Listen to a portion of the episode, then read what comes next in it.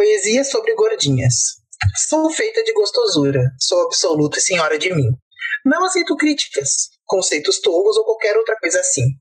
Eu não nasci para ser rotulada, muito menos para te agradar. Não tô nem aí para quem fizer cara feia ou querer me questionar. Fora das medidas, então as pessoas mesquinhas que nasceram para criticar. Eu vou vivendo a minha vida e nada vai me derrubar. Sou gordinha sim, aprendi a conviver bem com isso, afinal não tenho pacto com a magreza e com a fome nenhum compromisso. Além do mais, minha autoestima vai além da balança. Meu poder de sedução não está no meu peso, mas na minha confiança. E se querem saber, quem me julga é quem se incomoda comigo. Ocupa-se do seu tempo a criticar-me, a cuidar do próprio umbigo. Me amo da cabeça aos pés. É inevitável que eu cause rebuliço. E se caso morrer de amores por mim, não foi por falta de aviso. Por Mel Glitter. Olá, queridos ouvintes do nosso amado podcast Quebra-Cabeça. Eu sou o Felipe. E aqui quem fala é a Lara e é um prazer ter vocês aqui com a gente hoje. Como a gente falou no último podcast, o tema do podcast de hoje vai ser sobre gordofobia e padrão de beleza. E aí, para quem nos escuta, vocês provavelmente nunca viram nossos rostos, a não ser que sigam o nosso Instagram. O nosso Instagram é arroba podcast, underline quebra-cabeça. E se quiserem entrar em contato conosco, entrem por lá. Inclusive, tem o nosso link para o Spotify também, quem quiser ouvir. E também nós avisamos sobre o link do YouTube. Então, como provavelmente vocês nunca viram o nosso rosto, é, eu e o Felipe, a gente não se enquadra num padrão de beleza corporal. A, ao longo da nossa vida, a gente cresceu juntos e nós sempre fomos os gordinhos da turma. Em alguns momentos da nossa vida, a gente foi considerado gordo, e hoje em dia eu, posso dizer que nós dois meio que superamos um pouco essa questão com os nossos corpos e com a questão de peso, mas a gente vai conversar um pouco sobre isso hoje, sobre uh, pressão estética e como isso afeta a nossa autoestima, mas também sobre alguns aspectos da gordofobia, que é maior que a pressão estética, e que eu posso até dizer que nem eu nem, eu, nem o Felipe passamos tanto por isso, porque a gente não chega a ter chegado num tamanho de gordo, de obesidade, de não ter acesso físico a alguns espaços mais ou menos, né? Mas a gente vai chegar lá. A gente ainda vai chegar lá nesse ponto da conversa. Assim, eu já fui considerado obeso 2, se não me engano, que é passa do obesidade considerada normal, bem entre aspas. E isso, digamos, eu tenho problemas de saúde, mas acredito que não seja recorrente a isso, são mais genéticos do que outra coisa. Mas o que eu posso dizer é que eu sofri muito sobre a pressão estética sobre mim, assim. Foi uma coisa que aconteceu muito principalmente na adolescência, que eu acho que é a fase que a gente mais sofre sobre isso. Porque a gente quer se enquadrar no meio social que a gente almeja, mas a gente não consegue porque a pressão estética é muito maior do que a gente consegue aguentar. É, não, eu, eu posso dizer que eu sofri pressão estética a minha vida toda, praticamente. Uh, e muito mais, talvez até mais que o Felipe nesse quesito, porque o que acontece? Minha mãe é modelo, uh, minha mãe é muito magra e eu puxei o biotipo do meu pai. Então, eu sou gorda, eu não tenho problema com isso, e eu sempre fui gorda. Então, é, depois que passou aquela fase de criança que corria como um louco e tava bem magrinha, comecei a engordar. E todos os dias eu escutei da minha mãe que eu estava gorda e que eu estava engordando. E isso foi a minha vida inteira até eu sair de casa.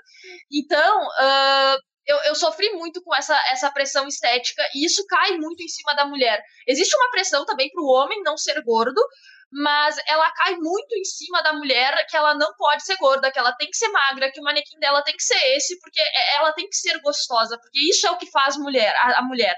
Então, tipo, existe essa crítica muito forte, esse, essa inspeção muito forte no corpo da mulher, e isso me acompanhou a vida inteira. Então, tipo, eu, eu passei muitas questões de pressão estética. Eu não sei dizer se Provavelmente eu já estive dentro de algum grau de obesidade, mas eu não sei, eu não me acompanhei com isso. Eu peguei trauma de nutricionista por ter tido experiências que não foram boas. Então, eu sei que hoje eu estou bem com o meu corpo, apesar que provavelmente eu esteja no maior peso que eu já tive em toda a minha vida. Eu não sei dizer, eu não tenho me pesado, mas é, a, a, minha relação com isso hoje mudou. Mas na adolescência foi um período muito difícil, porque é aquele momento que tu tá tentando te encaixar, em que principalmente tu tá querendo é, tu tem alguns interesses tu quer ser notado e tu quer ser notado pelas coisas certas e não porque tu é gordo. E aí so, sofrer bullying por ser gordo também é um negócio complicado. Então, tipo, tu tem toda essa questão assim de depressão estética e aí quando se fala em gordofobia tem uma questão de acesso. O Felipe fez umas caretas, então eu acho que ele teve alguns problemas de acesso a alguns ambientes por gordo, gordofobia. Mas é, quando se fala em gordofobia, é, eu posso dizer que eu nunca passei. Por quê? Porque eu sempre coube na cadeira, eu nunca fiquei presa na catraca de ônibus por causa do meu peso. Então, coisas assim, sabe? Às vezes o teu corpo ele é grande demais para espaços que foram feitos para outros padrões. Então, tu não tem acesso. Por exemplo, uma gordofobia muito grande que tem em questão de hospital é que é, tem pessoas que não podem fazer uma ressonância porque a máquina de ressonância só suporta até determinado peso. Então, essa pessoa não tem acesso a questões básicas de saúde por causa do peso dela. E isso é uma gordofobia também estrutural, é um tipo de preconceito estrutural que tem na nossa sociedade, porque o padrão social é um corpo magro. Eu acho que nem é o foco hoje, mas eu já tive problema, por exemplo, em avião. Eu fico muito justo dentro do avião, porque além de. Eu não me considero uma vou ser bem sincero com vocês, eu não tenho problema nenhum com o meu peso. Eu não tenho problema nenhum, eu tenho problema com a minha saúde. então, a partir do momento que eu acho que não tá bom para mim, eu vou fazer alguma coisa para mudar, fazer uma reeducação alimentar, como já fiz outras vezes, eu vou fazer atividade física. Mas mesmo assim, se eu tiver uns 5 kg a mais, 5 kg menos, pra mim, tanto faz como tanto fez, entendeu? O importante é tu estar tá feliz contigo mesmo, que eu acho que é o que realmente importa. E eu só fui me dar conta disso há pouco tempo, então não sou um expert nisso para falar. Então, mas eu já tive vários problemas, por exemplo, esse que eu já falei do coisa, ficar preso em traca do ônibus, já fiquei, não vou negar para vocês. Uh, entre outras coisas, assim, que aconteceram. Mas são coisas que tu vê que, que não é produzido para quem tem corpos maiores. Eu mesmo acho que eu não sou, eu não aparento pesar o, o que eu peso por conta da minha altura, porque eu tenho 1,85. Mas talvez uma pessoa que tenha 10 centímetros a menos que eu, se pesar a mesma coisa que eu, vai aparentar muito mais. Então eu acho isso muito engraçado porque, por mais que a gente sempre teve problema com peso, eu mesmo sempre tive problema com peso, nunca, eu tenho certeza na minha cabeça que eu nunca vou alcançar o padrão estético desejado para meu, minha altura. Já cheguei na minha consciência disso. Mas as pessoas elas tentam de todas as maneiras tentar alcançar um objetivo que elas provavelmente não vão conseguir, elas se frustram, tem problemas de saúde, mais sérios, como por exemplo, eu já tive pessoas, conheci pessoas que tiveram anemia por conta de problema com peso, bulimia, uh, depressão, transtorno de ansiedade. Não sou expert para falar nisso, longe de mim, mas só para citar alguns problemas que são decorrentes dessa pressão estética que a gente sofre na nossa sociedade. A nossa sociedade ela não é construída para corpos maiores. Então, avião é um negócio problemático, apesar de eu ter um corpo é, em tese normal, justamente por essa questão de altura, não aparento também ser tão gorda porque eu tenho 1,78, uh, eu ainda me sinto muito apertada num, num avião. E existem corpos que isso é pior ainda, que existem pessoas que são realmente muito grandes e que esses espaços não foram construídos para essas pessoas. E isso é, é, algo complicado e que não é levado em consideração, que também não é falado. E acaba gerando tudo isso, acaba gerando esses problemas de saúde e às vezes tu associa gordura à, à doença. E às vezes a magreza tá, é mais doente do que o gordo. Porque uh, às vezes tu é gordo, mas tu cuida da tua saúde. Tu te alimenta bem, tu faz exercício, mas tu tem um biotipo que vai te manter com um corpo gordo.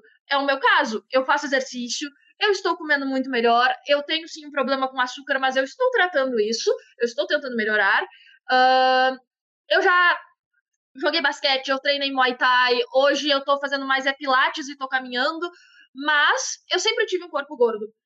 E as minhas taxas sempre estiveram maravilhosas, meus exames nunca tive problema nenhum. Eu não tenho nenhum problema de saúde. Em contrapartida, existem pessoas magras, magérrimas, que têm problema de saúde, que têm problema de taxa, que têm anemia, que têm um monte de problema de saúde que advém delas tentando manter esse corpo magro que advém de pessoas tomando e fazendo tratamentos milagrosos e tendo problemas por causa disso. Isso que a gente não está nem chegando no ponto de falar de cirurgia estética, que pode fazer quem quiser quem tiver vontade de fazer. Faça se tu quiser, mas não faça por uma pressão social para te enquadrar num tipo de corpo bonito. É, tem diversos tipos de lipoaspiração que muitas vezes causam prejuízo Eu acho que vale ao corpo. Eu acho que vale a pena a gente ressaltar aqui uma coisa, só para complementar o que tu tá falando, um parênteses que o Brasil é o líder mundial em cirurgias plásticas. E isso é muito complicado porque isso mostra uma, um problema de imagem, de se reconhecer no espelho muito grande. E, e, eu tive isso. Eu, eu tive isso. Eu me mudei para Pelotas para estudar uh, com 17 anos. Eu não me olhava no espelho. Eu odiava o que eu via no espelho. Eu tive isso. E isso pode ser considerado até um transtorno de imagem, mas nunca evoluiu para algo mais sério.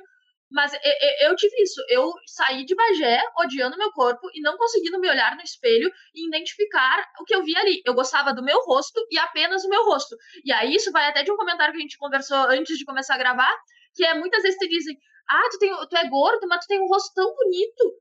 Como se só o rosto importasse, porque o rosto tu corta do resto do corpo, né? Então, tipo, isso foi muito problemático para mim. Eu comecei a engordar, eu comecei a ter estrias, a ter celulite, o que é normal no corpo de qualquer mulher e de qualquer pessoa, na verdade. E isso foi gerando um problema de imagem em mim. E eu levei muito tempo, eu tive que conhecer muitas outras pessoas e desconstruir isso em mim para começar a conseguir enxergar o meu corpo e achar ele bonito. E mesmo quando eu não acho ele bonito em alguns dias, porque nem todo mundo se ama todo dia, eu parei de odiar o meu corpo.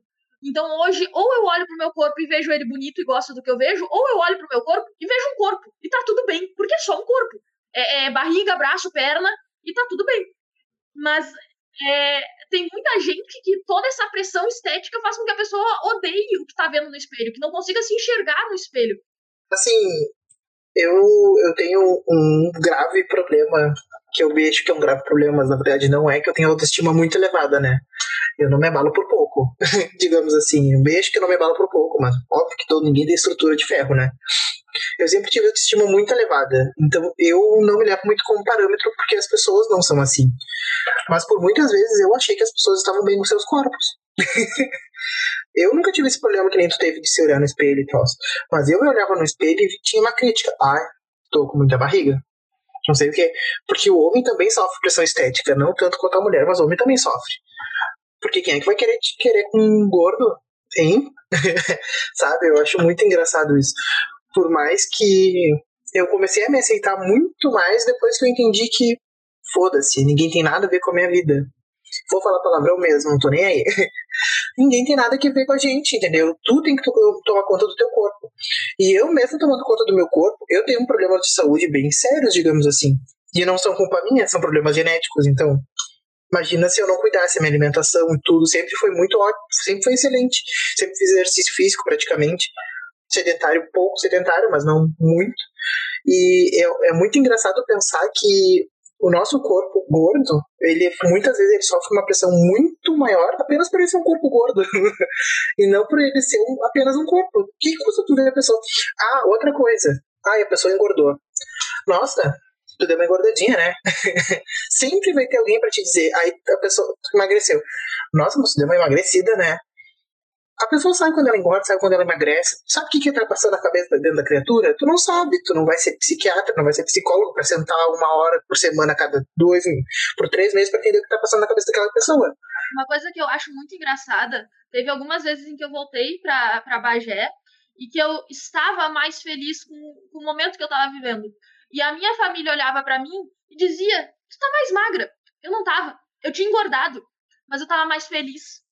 E aí o que que acontece? Isso refletia na forma que eles estavam me vendo.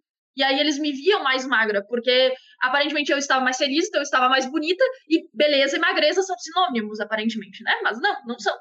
E aí, em questão da, da estética do homem, existe toda essa questão, tipo, eu tenho um primo em que ele era gordo, porque isso é genética da minha família, ele era gordo, e ele decidiu que ele queria pegar mulher, então ele não ia ser mais gordo. E aí ele começou a fazer um monte de exercício, hoje ele é aqueles triatletas, sabe? É, então, tipo, ele, ele, ele é todo padrãozinho, tá? Ele é bem, bem padrãozinho, tu sabe de quem eu tô falando. E o que que acontece? Ele fez isso para pegar mulher. E por quê? Porque a sociedade vê o homem dessas duas formas. O homem que é uh, esculturalmente bonito, socialmente falando, ele pega a mulher porque ele é bonito. O homem gordo, ele tem que ter alguma coisa, alguma coisa a mais. Então ele é gordo, mas ele é gentil, ele tem uma boa personalidade, ele é engraçado, ou coisa engraçado. do gênero. Ah, que saco. O, homem gordo, ele tem que ser engraçado, ele tem que ser carismático, ele, ele, tem que ter um a mais, porque o gordo faz com que ele não seja atraente. O gordo não, é, não atrai mulheres, então ele tem que ter alguma, algum diferencial. E aí tu encaixa os homens nesse enquadramento e tu tem esse tipo de pressão estética sobre o homem gordo. Enquanto para a mulher é diferente. A mulher tem muita pressão estética mesmo em cima da mulher magra. Tipo, tem uma, uma pressão social em questão estética da mulher, ela é muito forte em todos os aspectos para além do peso. Mas é, é, é, muito complicado tudo isso. É, é, isso causa um sofrimento nas pessoas que, tipo. Sabe assim, eu, se eu ser bem sincero contigo, eu acho que eu comecei a me aceitar mais quando eu percebi que eu tanto faz como tanto fez, entendeu? Eu já tô com uma pessoa que eu namoro uma pessoa que gosta de mim do jeito que eu sou, gosta de mim pela minha personalidade, pela pessoa que eu sou, assim como eu gosto dela pelo jeito que ela é, não por, por conta da beleza, da aparência, né? entendeu? Não, sim, gordo, magro, enfim, o que importa é tá com saúde tu gostar da pessoa que tu tá convivendo, entendeu? Eu acho que eu desencanei muito dessa, depois de muito tempo, quando eu percebi que rale-se, entendeu? Eu tenho que estar bem pra mim mesmo pra pessoas e pra pessoa que eu gosto, entendeu? Não é nem pra pessoa que eu gosto, tem que estar bem pra mim mesmo.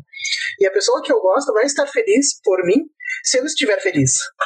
Entendeu? Eu acho que esse é um, é, é um parâmetro que eu, eu, Felipe, utilizei para fazer uma, media, uma, uma média, assim, entender o que estava se passando pela minha cabeça.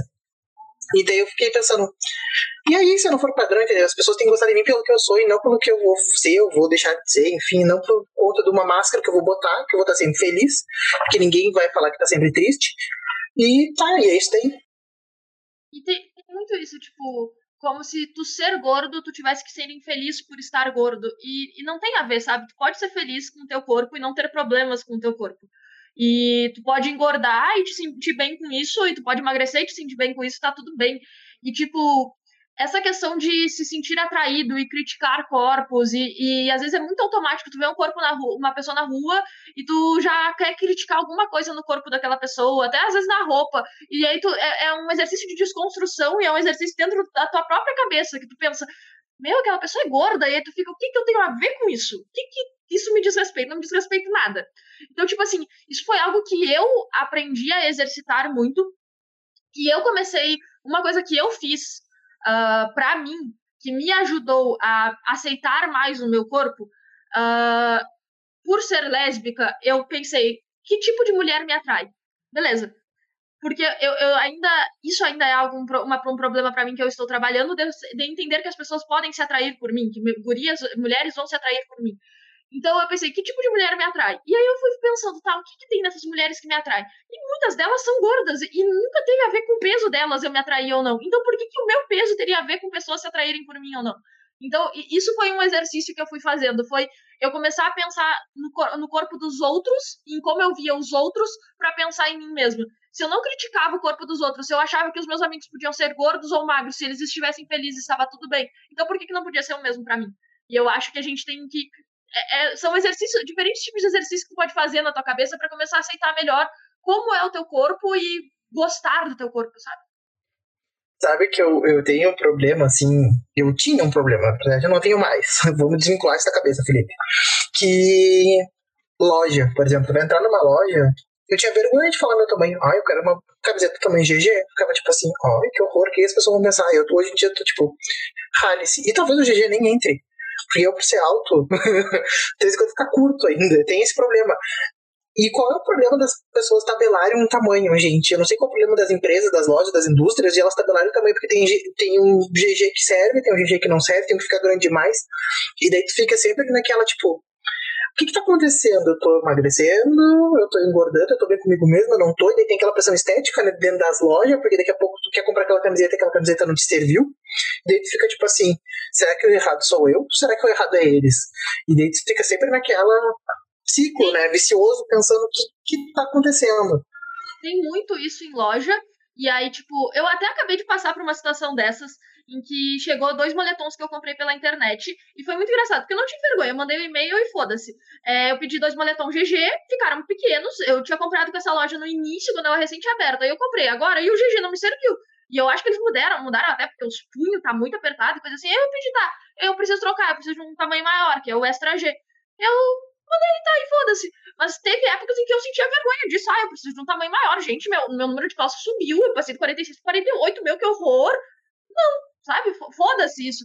E eu, eu acho que essa questão da roupa, eu não passei tanto quanto tu nesse sentido, porque quando eu comecei a aceitar o meu estilo, eu toquei em grande foda-se, porque para além de comprar roupa grande, eu comprava no setor, ainda compro no setor masculino, né? Então eu visto a minha cara de pau, eu coloco meu fone de ouvido, não tô escutando porra nenhuma, eu subo as escadas pro setor masculino e vou pegando as roupas que eu quero. Se não me deixam provar no provador masculino, que normalmente tá vazio, eu desço pro feminino, vão me olhar torto? Vão, foda-se eu vou usar as roupas que eu quero e eu não compro roupa no setor feminino, então é isso.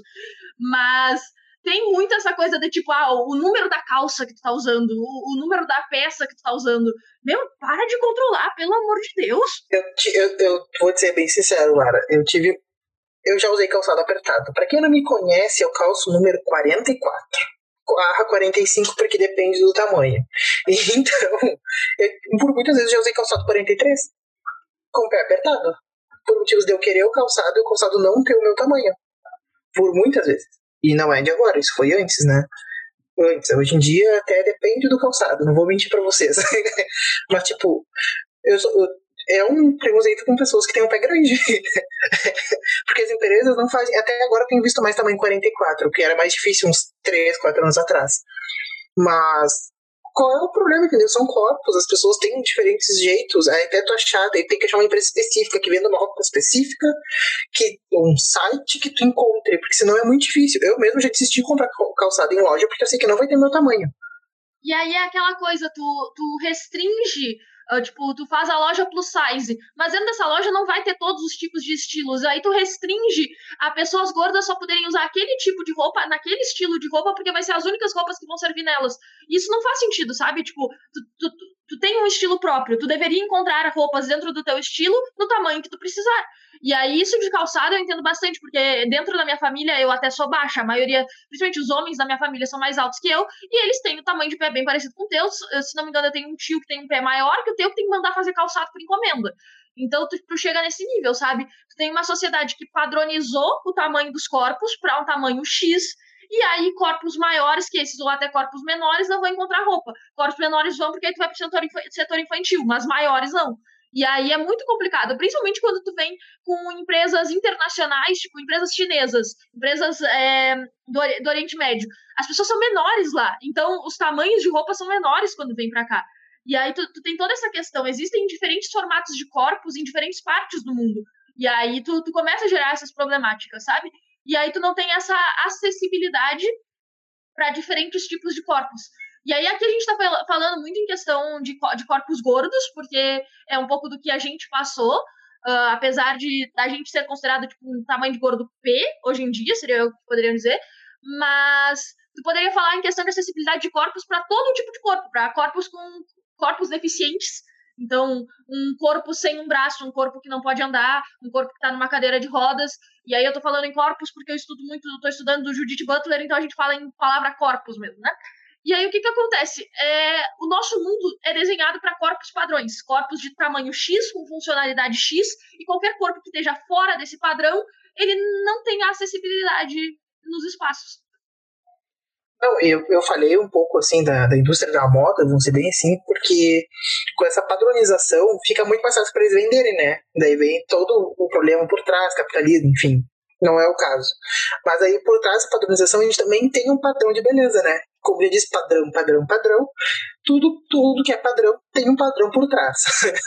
então, esses padrões são PMGGG agora, G1 talvez, eles são padrões. Então, tudo que é padrão vem de um outro padrão. Uh, esse padrão de beleza, ele é muito instituído para acontecer como é que eu posso dizer, para as pessoas se encaixarem em determinadas caixas. Eu adoro falar o termo caixas. Usar o termo caixas. Porque as caixas são o que eles nos categorizam dentro da, da sociedade, assim. Então, eu sou uma pessoa grande, com pé grande, que usa também GG, e me organizo nessa caixa, entendeu? Por exemplo. Então, isso são categorias que eles vão criando dentro do padrão para começar a te entender. Eu acho isso muito louco. Eu não sei, tem altos devaneios sobre isso. E essa questão toda do padrão de beleza, ela é muito histórica também, e ela reflete alguns momentos históricos. Eu gosto muito de pensar que na época da escravidão, o corpo bonito, principalmente o corpo da mulher bonita, era um corpo, corpo extremamente branco e gordo, rechonchudo, com, com várias curvas. É, porque Porque a mulher bem branca, pálida e gorda era rica. Porque significava que ela não trabalhava e ela não passava fome. O corpo da mulher magra e bronzeado era o da mulher pobre, era o da escrava, que tinha que estar no sol trabalhando, que se exercitava por estar trabalhando, e aí era um trabalho mais físico na época, e que comia menos. Então, tu tem toda essa questão. E aí, hoje, qual é o corpo bonito? É o corpo magro, atlético e bronzeado. Por quê? Porque a pessoa rica, ela tem tempo do seu dia para ter e tem dinheiro para ter uma pessoa, uma, um monte de nutricionista e pessoas acompanhando para ter uma alimentação super saudável, para fazer muito exercício ao longo do dia e para estar pegando sol fazendo esse exercício. Então ela é magra, ela é bronzeada e, e aí tu, tu vai entendendo assim, ó, que certos padrões de beleza eles estão associados com o que quem é a classe alta da época. Não, eu acho muito engraçado pensar nesses padrões históricos e estéticos que, por exemplo, que nem tu disse no. no na, não, é no, não vou muito longe, é no Brasil colônia, antes da República, de 1800 ali, tá, 200 anos atrás. Então a gente vê que, essa, que nem ela descreveu aqui, esse era o padrão de beleza. O padrão de beleza do Império todo é esse. E as pessoas chegavam a usar. Ah, e como tinha. Eu acho muito engraçado sempre citar isso.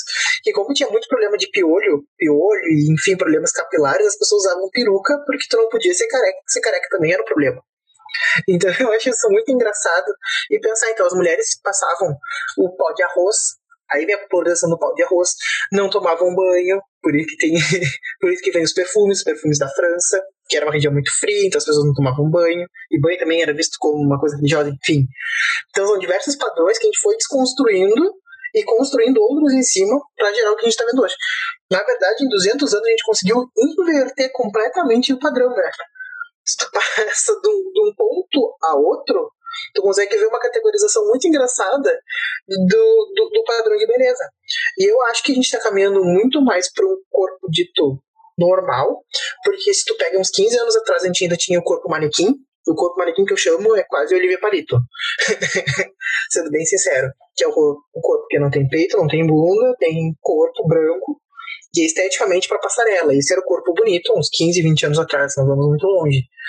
E, e é esse corpo vem se desconstruindo ao longo do tempo, e agora a gente já tem um corpo super musculoso, moreno, bronzeado, moreno desse tempo, mas um corpo bronzeado e musculoso, porque as pessoas que têm acesso são realmente os que têm mais capital.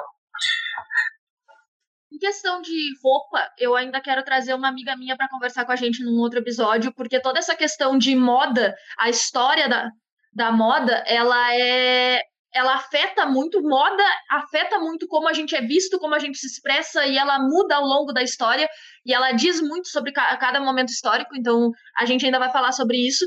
Então eu vou me tecer um pouco mais aqui na, na questão ainda do, do padrão de corpo. Tipo, o padrão do corpo da mulher, realmente, há uns 15, 20 anos atrás, ela era magra e reta, sem bunda e sem, pe sem peito. Aí tu tem a ascensão do funk, tu tem a ascensão das mulheres frutas muitos anos atrás. E aí o que que acontece? Começa a acender essa questão do corpo da mulher. Ainda é magro, mas tem que ter bunda, tem que ter quadril, tem que ter peito.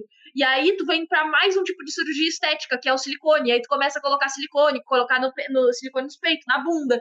E aí, tipo, tu, tu, hoje em dia tu constrói gominhos no teu abdômen de silicone, sabe? Tipo, Tu não. É, tem cirurgia para isso também, Felipe. Acredite ou não, as pessoas fazem uma cirurgia estética de. É, estrutu é, ah, é estrutural ou algo assim que vai colocar silicone para fazer gominho na, na barriga, tá? E é bizarro. É extremamente bizarro. Porque tu poderia fazer isso com exercício, ou tu não tem um biotipo que te permita desse tipo de corpo, aí tu faz com silicone. E esse é o ponto que a gente tá chegando com essa pressão estética, entende? Porque qual é a necessidade de tu fazer uma cirurgia assim? Nenhuma. Tipo, eu, eu até sou a favor, faça se tu quer, se tu sente que tu quer, se tu realmente quer fazer isso, faça, mas não faça por pressão dos outros. É, é tipo assim, é, anos atrás, é muito engraçado, às vezes minha mãe ainda fala disso. Ela falou que eu tinha que colocar silicone, porque o meu seio não se enquadra num padrão de, de como deveria ser o seio de uma mulher, tá? Aí a gente vai falar de corpo de mulher, tem vários tipos de corpo de mulher, assim como tem vários tipos de peitos. E eu fico tipo, não. Na época eu até disse, é, vou colocar silicone sim quando eu fizer 18. Hoje em dia eu fico tipo, não, merda eu tinha na cabeça. Pra que, que eu vou fazer isso? Não quero. Tô muito bem com o meu corpo como ele tá.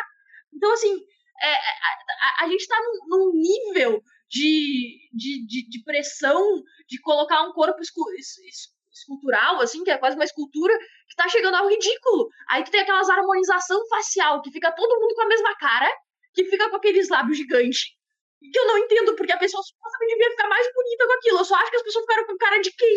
De, de Barbie? Ficou estranho. Não, fica igualzinho o queixo rubro. Te lembra do queixo rubro? fica igualzinho. Igualzinho, igualzinho o queixo rubro. É. Então, assim, eu acho que isso também diz muito sobre o nosso primeiro podcast, que é sobre mídias sociais e o impacto das mídias sociais na nossa vida. Que a gente tende a visualizar aqueles corpos e seguir aquelas pessoas que têm um padrão, na piri, para as pururucas, e, como a gente já tinha dito anteriormente, e querer entrar nessa quadra nesse quadrante. Então, eu acho isso muito engraçado que a gente acaba sempre caindo num assunto no outro, né? Que é impossível tu desvincular uma coisa da outra. Sim, tipo, tu, tu segue corpos e aí tu toma aqueles corpos como certos e aí tu, tu quer ser como eles. Então eu, eu tento desconstruir bastante isso ao seguir outras pessoas. Então, Lara, eu acho que a gente pode ir pro nosso quadro de quebra. E eu gostaria que tu começasse hoje, enquanto eu pego aqui o nome. É, eu, eu me esforço para seguir corpos diferentes nas redes, e em questão, é, principalmente de, de, de, corpos, corpos gordos, assim, eu sigo o Instagram do Corpo Livre, porque que foi Movimento Corpo Livre, que foi criado pela Alexandra Gurgel do Alexandrismos, que também é uma pessoa que eu sigo no Instagram e no YouTube.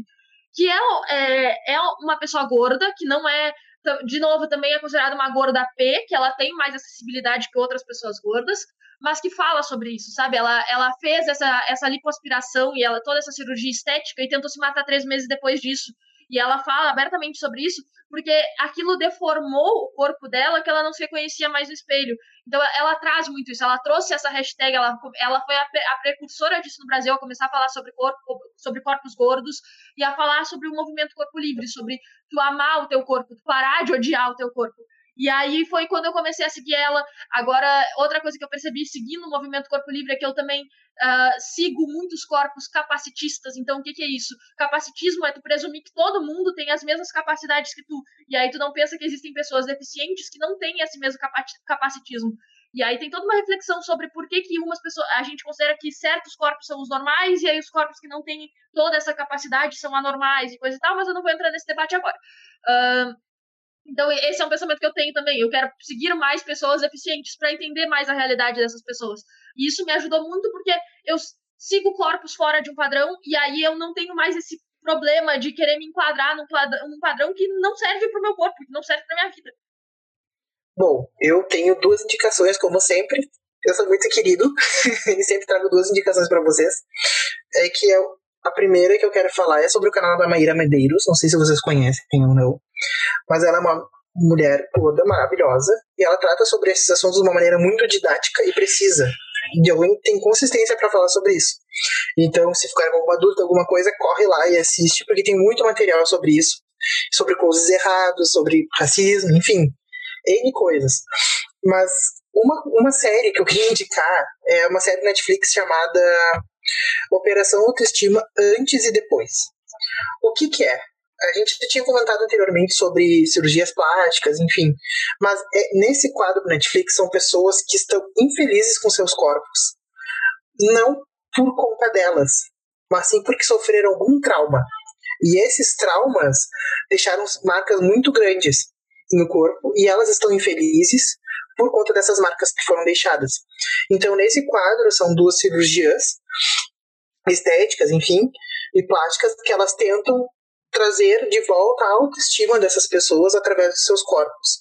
Eu gosto muito de um dos primeiros episódios, se não me engano, foi até o primeiro, que foi de uma mulher que ela sofreu agressão em casa, violência doméstica. Ela chegou a levar nove tiros, se não me engano, e ela sobreviveu. E ela só que ela tem as marcas até hoje no corpo inteiro.